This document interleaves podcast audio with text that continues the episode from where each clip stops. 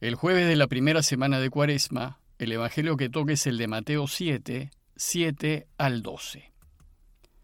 En aquel tiempo dijo Jesús a sus discípulos, Pidan y se les dará, busquen y encontrarán, llamen y se les abrirá, porque quien pide recibe, quien busca encuentra, y al que llama se le abre.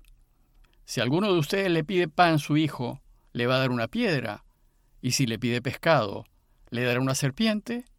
Pues si ustedes, que son malos, saben dar cosas buenas a sus hijos, ¿cuánto más su Padre del cielo dará cosas buenas a los que le piden? En resumen, traten a los demás como quieren que ellos los traten. En esto consiste la ley y los profetas. El tema que hoy la Iglesia nos propone meditar es la confianza absoluta que debemos tener en Dios. Y nos enseña a pedir y a confiar en que Él nos dará lo que sea mejor para nosotros. Inmediatamente antes de la enseñanza de hoy, Jesús ya nos había dado dos lecciones. La primera fue que no debemos juzgar a los demás, sino deben mirar a los demás con compasión. Pues todos somos limitados y no vemos, y el juicio solo le corresponde a Dios. Y la segunda enseñanza fue que desgraciadamente hay muchos que no entienden la necesidad de convertirnos de dejar la lógica del mundo y empezar a ver el mundo y la vida desde la lógica del reinado de Dios, y consecuentemente actuar según esos valores. El problema será que aquellos que no entiendan nuestra conversión nos harán la vida difícil.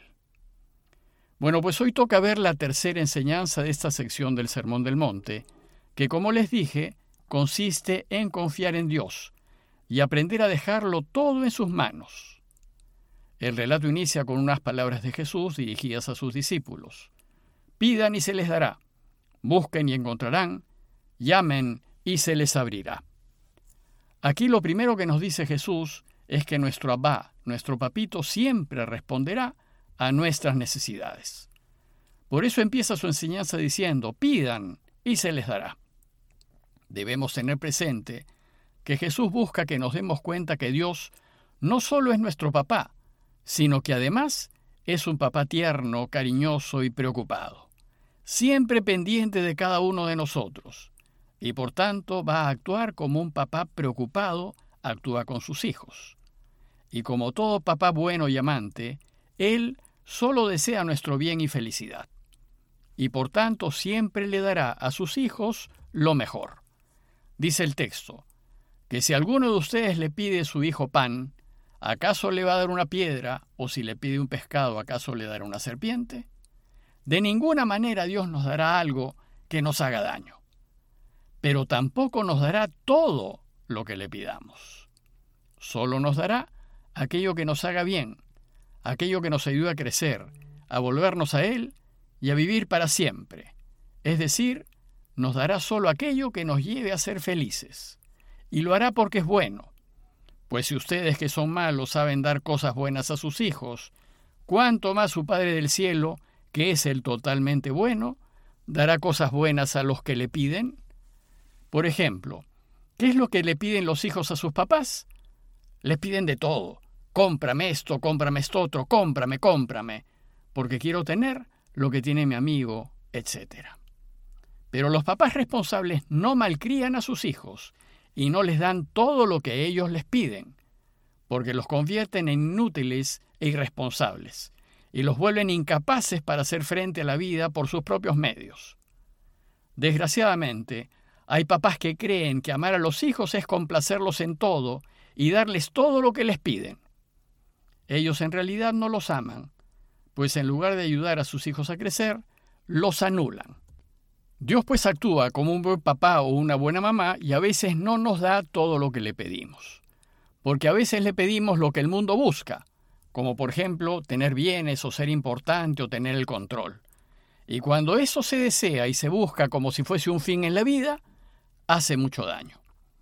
Para que las riquezas, la fama y el poder sean buenos para nosotros, estos deben venir como una consecuencia o resultado de hacer las cosas bien y con honestidad. Solo en este caso, las riquezas, la fama y el poder son buenos. Por tanto, los buenos papás le darán a sus hijos solo aquello que los ayude aquello que los haga crecer y los haga ser mejores. Es decir, aquello que les permita ser felices. Y como buen papá, esto es lo que hace Dios con nosotros. Nos da solo lo que nos ayuda. Pero a veces no comprendemos por qué no responde a pedidos que creemos muy necesarios. Por ejemplo, cuando le pedimos que se cure tal persona, o que no muera tal otra, o que pronto consiga trabajo, ¿por qué en estos casos no parece responder? Como dijimos, Dios solo hará lo que sea nuestro mayor bien. Pero al hacerlo, no mire el corto plazo, sino el largo plazo. Mire el futuro y ve finalmente qué es lo mejor para nosotros. Si no nos da algo que le pedimos, es porque en el largo plazo no nos ayudará a crecer y a ser mejores. Sin embargo, sí nos dará lo que necesitemos para salir adelante.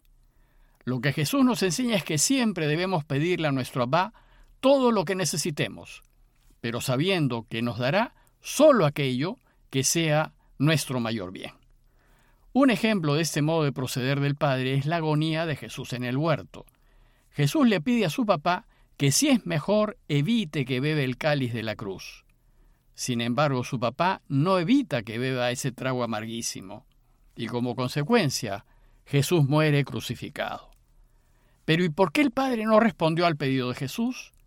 ¿Por qué a veces Dios no devuelve la salud o la vida de aquellos que queremos? ¿Acaso no nos dice Jesús pidan y se les dará?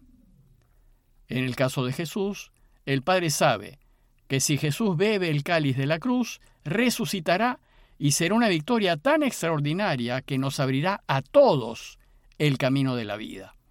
Y que todos vivamos es tan positivo que compensa con creces cualquier sufrimiento. Luego hay que confiar en que si no nos da algo que le pedimos, es porque así es mejor. Y entonces, ¿cómo hay que proceder? Como hizo Jesús en el huerto, en su agonía, y que es más o menos así. Yo sé que me quieres infinitamente, sé que quieres lo mejor para mí y para los míos, y sé que tu voluntad es que volvamos a ti y seamos felices. Por tanto te pido esto y esto otro, pero solo si es tu voluntad. Y si no me concedes lo que te pido, entiendo que hay un mayor bien que en estos momentos soy incapaz de ver y entender. Por tanto, confío en ti completamente, y quiero que suceda como tú creas mejor, pues sé que lo que tú decidas es lo mejor para mí y para todos los que quiero.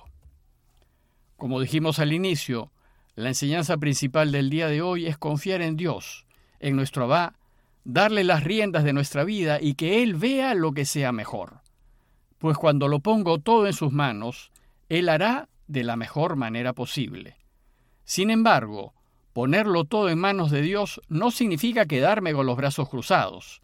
Al contrario, debo esforzarme todo lo que pueda, hacer lo mejor posible y poner todos los medios a mi alcance para que se logre lo que le estoy pidiendo.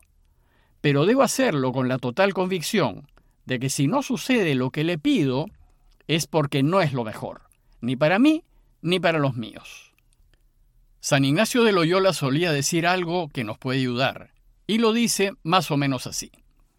Háganlo todo como si todo dependiese de ustedes, es decir, pongan todo el esfuerzo y los medios posibles para ello, pero sabiendo que el resultado final depende solo de Dios.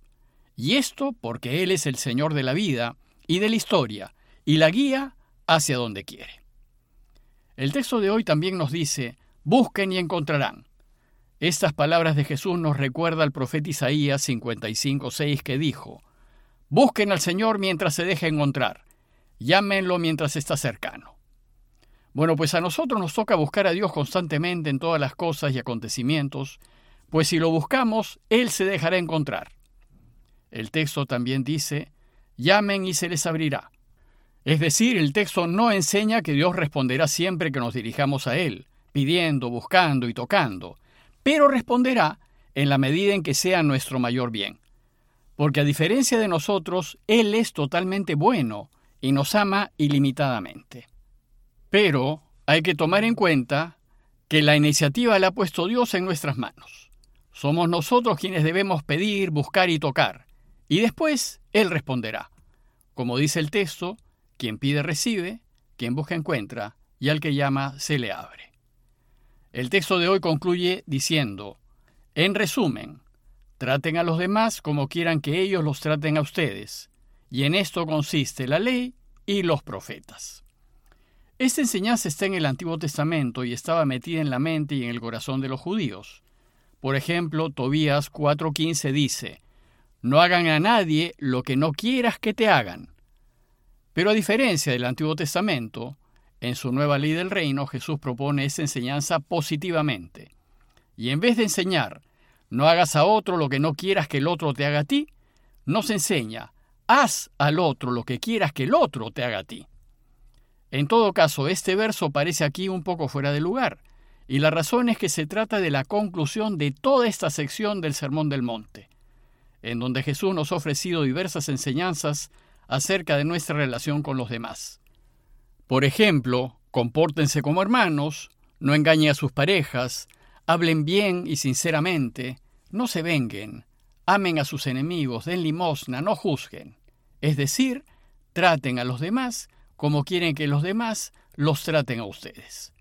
Porque lo que debe mover todo nuestro comportamiento y todo nuestro actuar es el amor. Y en esto tenemos que tener siempre la iniciativa. Pidámosle al Señor que nos demos cuenta de que el amor que nos tiene es inmedible, a fin de que podamos confiar a ciegas en Él y entregarnos plenamente a Él. Parroquia de Fátima, Miraflores, Lima.